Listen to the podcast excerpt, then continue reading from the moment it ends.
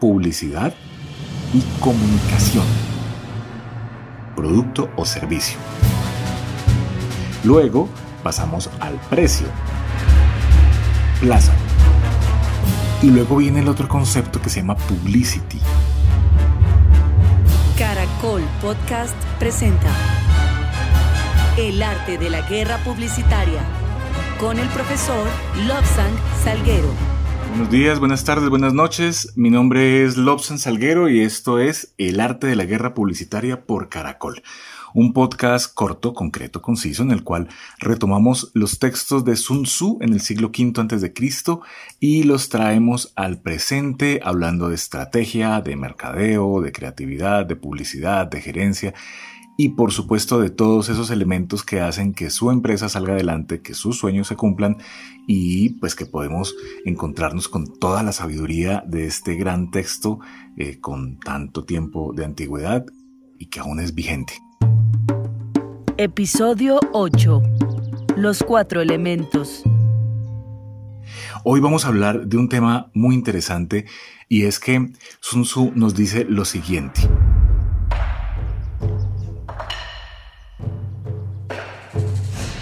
No hay más de cinco notas musicales. Aún así, al combinarlas surgirán más melodías que las que alguien podría escuchar en toda su vida.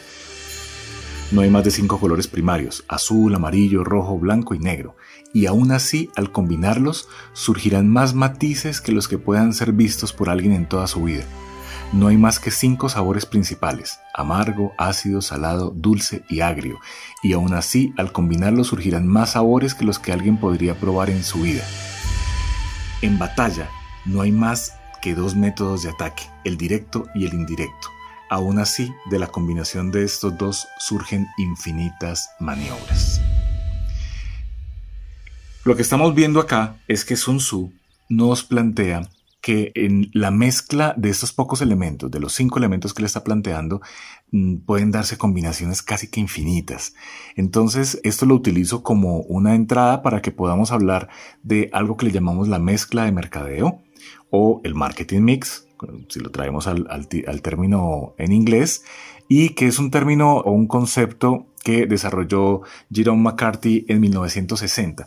Básicamente, ¿qué es lo que dice? Que todo lo que hacemos en mercadeo y en publicidad y en estrategia, hablando pues de temas corporativos, se divide en dos grandes mundos.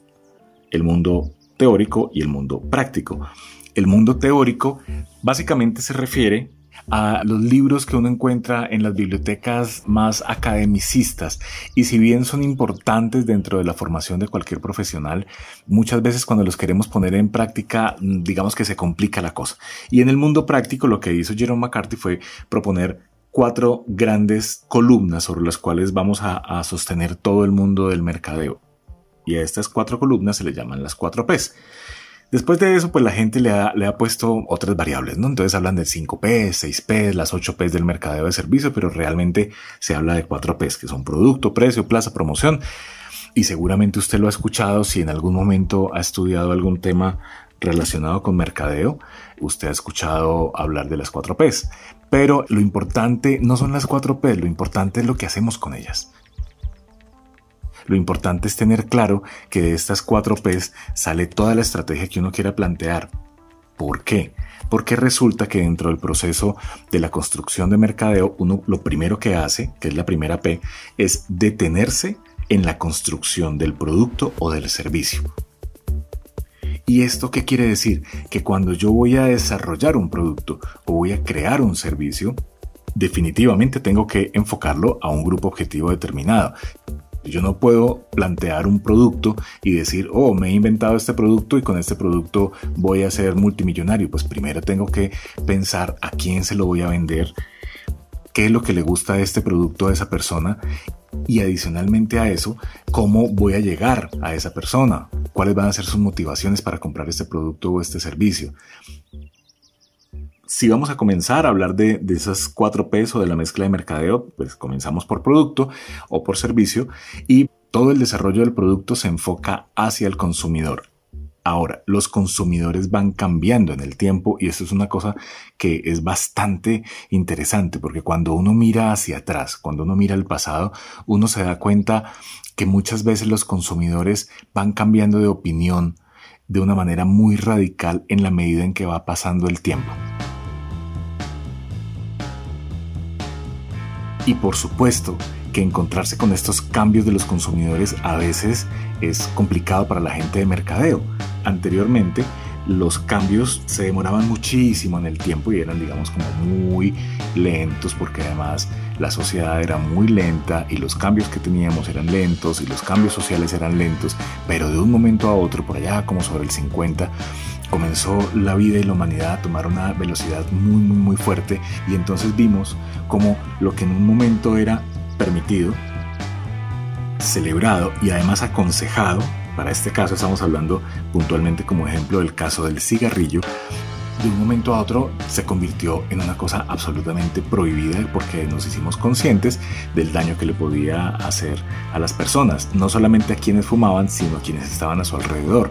Porque digamos que alguna de las mm, excusas que los fumadores tomaban para la época es, es mi cuerpo, son mis pulmones, es mi vida y yo veré qué hago con ellos pero cuando comenzaron las investigaciones a mostrarnos que habían fumadores pasivos y que en la familia también se generaban enfermedades porque las personas fumaban, pues la cosa comenzó a cambiar de color. Entonces veíamos como en un principio los médicos incluso recomendaban a las personas que fumaran. Sí, los médicos recomendaban a las personas que fumaban. El cigarrillo, la nicotina o el tabaco hacía que la gente se tranquilizara, que le bajara un poco el estrés, que bajara la presión arterial y esto hacía pues que mm, los riesgos cardíacos bajaran teóricamente, pero con el paso del tiempo nos dimos cuenta que muchas de esas investigaciones estaban patrocinadas por la industria tabacalera norteamericana para este caso. Luego pasó lo mismo con el azúcar, luego pasó lo mismo con las harinas o los carbohidratos y luego, bueno, digamos que van, van pasando cosas de ese tipo. ¿A qué va todo esto? A que si bien lo más importante es el producto y yo lo enfoco al consumidor, también tengo que ser muy claro con que los consumidores van cambiando en el tiempo y que yo tengo que estar muy atento a los cambios que ellos van teniendo porque finalmente yo me debo a ellos. Si el consumidor deja de interesarle lo que yo hago, pues finalmente ya no lo voy a poder vender. Eso en cuanto al, al producto o al servicio. Luego mm, pasamos al precio. El precio es una variable psicológica. Sí, aunque suene extraño, el precio, que es un número, es una variable psicológica. ¿Por qué? Porque el precio nuevamente está ligado totalmente al consumidor. Totalmente ligado al consumidor. Porque si el consumidor está en un concierto, por ejemplo, y alguien le ofrece una botella con agua y vale, no sé, digamos que normalmente en una tienda cueste un dólar, y en el concierto cuesta 5 dólares, pues finalmente el consumidor va a decir, pero ¿por qué voy a pagar 5 dólares por algo que vale un dólar normalmente? Pero resulta que ese sitio donde venden el agua es el único sitio en todo el concierto donde se puede conseguir el agua. Nadie más la vende. Entonces, como no tienes otra alternativa, pues terminas comprando el agua pagando 5 dólares por ella. Por supuesto que en una situación normal no lo haríamos, pero son las circunstancias son las necesidades del momento lo que hacen que las personas paguen más o menos por un producto. ¿Y esto a qué nos lleva? Esto nos lleva a pensar que eh, finalmente esa variable de precio hace que los consumidores en su mente, en su corazón, tengan una actitud positiva o negativa frente a la posibilidad de la compra. Hay que tener en cuenta algo y es que los productos son costosos o no costosos dependiendo del uso que yo les vaya a dar o depende de los atributos que yo le tenga cargado a esos productos. Entonces la gente, por ejemplo, que le gusta mucho utilizar determinada marca de teléfono, cuando ese teléfono saca unos audífonos o cascos, dependiendo de donde esté escuchando este podcast. Bueno, aquí en Colombia le decimos audífonos. Yo sé que en España le dicen cascos y no sé en otros países cómo le dirán, pero bueno, ya sabemos de qué estamos hablando. Esta marca de, teléfonos o marca de computadores saca unos audífonos que cuestan muchísimo dinero, cuestan 40, 50, 100 dólares. Uno pensaría desde afuera, pero ¿por qué voy a pagar 100 dólares, 80 dólares por unos audífonos que finalmente me pueden costar mucho menos y de muy buena calidad? Pues resulta que la gente los compra porque asume que la marca que lo está respaldando, que la está fabricando, es muy buena, genera productos de muy buena calidad y por extensión yo asumo que este producto que estoy comprando para el caso de los audífonos también es de muy buena calidad. Algunos dirán, no, es que suena mucho mejor, pero seamos sinceros. Ni usted ni yo tenemos el oído lo suficientemente entrenado para diferenciar unos audífonos de 100 dólares o unos audífonos de 50 dólares o unos audífonos de 10 dólares incluso. No lo tenemos. Sí, de pronto decimos, sí, suena un poco mejor, suena más bonito, suena más fuerte, pero todos los matices y todo esto muy difícilmente. Ahora, si usted es un músico o una música entrenada, pues obviamente va a encontrar otros matices, pero el resto de los humanos no. Pagan eso porque la marca les da la sensación de que es una marca exclusiva y de que es una marca que le va a dar un producto de muy buena calidad. Luego viene la tercera P. A esa P originalmente se le llamó plaza, porque resulta que originalmente en inglés se llamaba place. Y cuando hicieron la traducción, los traductores, pues que son geniales a veces para hacer los cambios. No sé, han pensado, por ejemplo, para el tema de, los, de las traducciones. Goofy, por ejemplo, Goofy es un personaje pues, de Disney y es un personaje que si uno traduce el nombre literalmente es como tontico, ¿no? Como un bobito. Pero cuando lo pasaron a, español, a un español muy mexicano de hecho, le pusieron Tribilín. ¿Qué tiene que ver Tribilín con Goofy? Yo no sé, pero son las cosas que hacen los traductores. Entonces, volvamos al tema. En el tema de plaza y place, pues básicamente lo que hicieron los traductores fue coger el place y pasarlo a plaza porque era, pues digamos, muy fácil y porque no dañaba toda la estructura de las cuatro P's, porque si no, si le hubieran puesto otro nombre como lugar o como distribución, pues hubieran dañado las cuatro P's, no serían cuatro P's. Entonces, durante mucho tiempo hablamos de plaza, plaza, plaza, plaza. Y recuerdo que cuando yo estudié, hace ya un ratito, en la universidad, la profesora que nos daba la materia de introducción al mercadeo siempre nos decía, plaza, es el sitio geográfico donde se realiza el intercambio de bienes y servicios. Y uno ponía eso en los exámenes y fijo, fijo, le iba súper bien. Pero con el pasar del tiempo nos hemos dado cuenta que esa plaza o esa mm, place realmente no se refiere a plaza, se está refiriendo a distribución. ¿Y esto por qué es importante? Pues porque finalmente dentro de lo que nosotros vemos hoy en el cambio de los consumidores, la distribución cambió totalmente.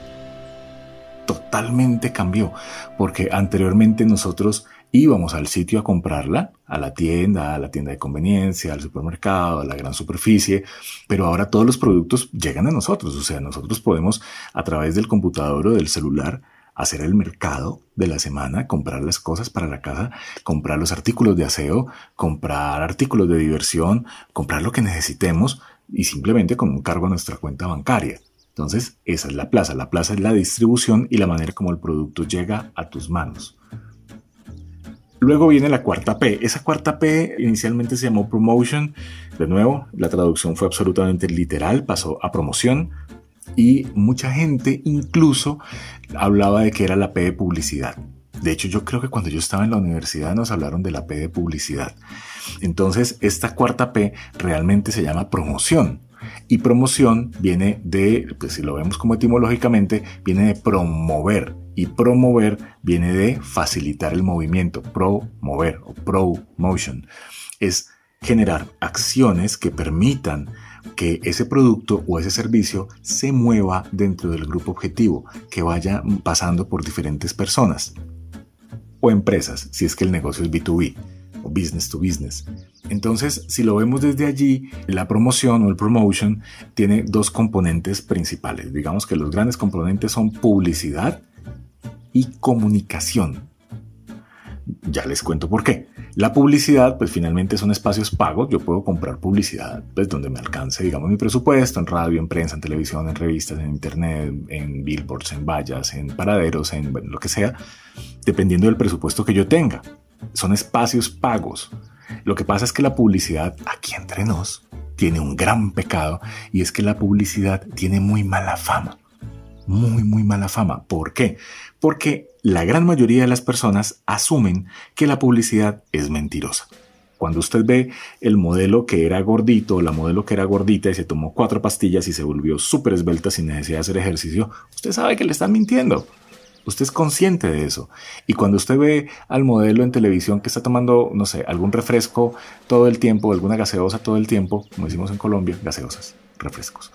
Usted sabe que ese refresco está lleno de azúcar y que ese modelo no va a tener ese cuerpo súper trabajado tomando productos con tanto azúcar. Entonces usted por allá en su corazón sabe que la publicidad le está mintiendo o lo asume, no en todos los casos, pero sí en muchos. Entonces la publicidad genera un poco de desconfianza y eso hace que la gente ponga una barrera a la publicidad. Entonces, pues finalmente lo que hace la publicidad es repetir el mensaje y repetir el mensaje y repetir el mensaje muchísimas veces para que uno lo recuerde y lo tenga presente en el momento de la compra. Pero pues la publicidad digamos que no tiene la tan buena fama ni tanta credibilidad como, no sé, la comunicación. Y allí viene el segundo punto. ¿Qué es la comunicación? La comunicación tiene que ver con la prensa y con los medios. Es cuando usted logra que un medio de comunicación hable de su producto y que lo convierta en noticia. Eso no se da tan fácilmente, digamos que hay dos grandes mundos dentro de la comunicación. Uno se llama Free Press y el otro se llama Publicity. Free Press es cuando usted está patrocinando, por ejemplo, un eh, concierto. Su marca patrocina un concierto y cuando llegan los periodistas, llegan a hacer fotos del concierto y casualmente, entre comillas, su marca aparece. Es decir, usted no le está pagando al medio para que aparezca su marca, le está pagando a la gente del concierto. Y su marca apareció porque usted hizo una gestión financiera para que allí apareciera su marca o un deportista. Entonces, un deportista que tiene su ropa y hay unas historias bellísimas de Adidas que Adidas utilizó esto como una herramienta, ¿no? Para, para posicionarse, era patrocinar a los grandes deportistas, a los grandes corredores en el mundo. Cuando un deportista utiliza su ropa, la gente va a asumir que parte de su desempeño tiene que ver con la ropa que tiene puesta en ese momento. Y cuando las cámaras le toman una fotografía o filman alguna cosa, van a ver su ropa puesta en ese deportista. Eso es una forma también de publicidad. Se llama Free Press. También se da cuando usted patrocina, por ejemplo, un equipo de fútbol. Hablemos de fútbol, de soccer. Entonces, la camiseta de esos equipos tienen unas marcas. Esas marcas siempre salen en medios, así usted no le pague al medio. Porque usted le está pagando al deportista o le está pagando al equipo. Eso es Free Press. Y luego viene el otro concepto que se llama Publicity. Publicity es un concepto muy interesante y les cuento un poco mi historia con el tema porque ya estamos terminando, es que cuando yo estaba en la universidad, alguna vez una profesora nos puso a leer unos textos en inglés sobre relaciones públicas y yo me encontré con el tema, el concepto de publicity, publicity, publicity y yo veía que lo referenciaban y veía que muchas veces cuando entrevistaban a un actor de estos de Hollywood decían el publicista de, no sé, tal actor de Tom Hanks acaba de decir que ta, ta, ta, ta, ta. Y yo decía, pero ¿cómo así que un publicista está hablando a nombre de un actor? Eso lo un jefe de prensa. Pues resulta que ese publicity para ese caso son jefes de prensa que se encargan de convertir una noticia económica, lanzamiento de una película, lanzamiento de un producto, cambio de un producto, participación de un producto en alguna cosa, digamos, nacional o en un tema de donación o lo que sea, en una noticia periodística. Entonces usted tiene un periodista, tiene un equipo de prensa al interior de su compañía o lo contrata porque hay empresas que se dedican a eso y esas empresas lo que hacen es lograr a través de sus contactos que los medios hablen de su producto. Piénselo así. Cuando usted lee un periódico, y puede coger cualquier periódico para que lo vea un poco, aparece una noticia de el Ministerio de Salud acaba de lanzar un comunicado en el cual dice que está pasando esto, 1, 2, 3, 4. Pues resulta que esa noticia le llegó a el periodista o a la periodista porque un jefe de prensa hizo un comunicado y ese comunicado se hizo con una intención X, Y o Z y se le envió al medio que ese periodista consideraba que cumplía con los objetivos de mercadeo de esa noticia o de esa institución. Entonces, allí tenemos las cuatro P's. Producto, precio, plaza, promoción, que ya sabemos que se divide en comunicación y publicidad, y comunicación se divide en free press y publicity. Como lo dijo Sun Tzu, con esas cuatro herramientas puedo hacer las combinaciones que yo quiera. Y puedo lograr tener el mercado a mi favor para poder construir todo el proceso de mi marca. Esto fue el episodio de hoy sobre el arte de la guerra publicitaria aquí en Caracol Podcast.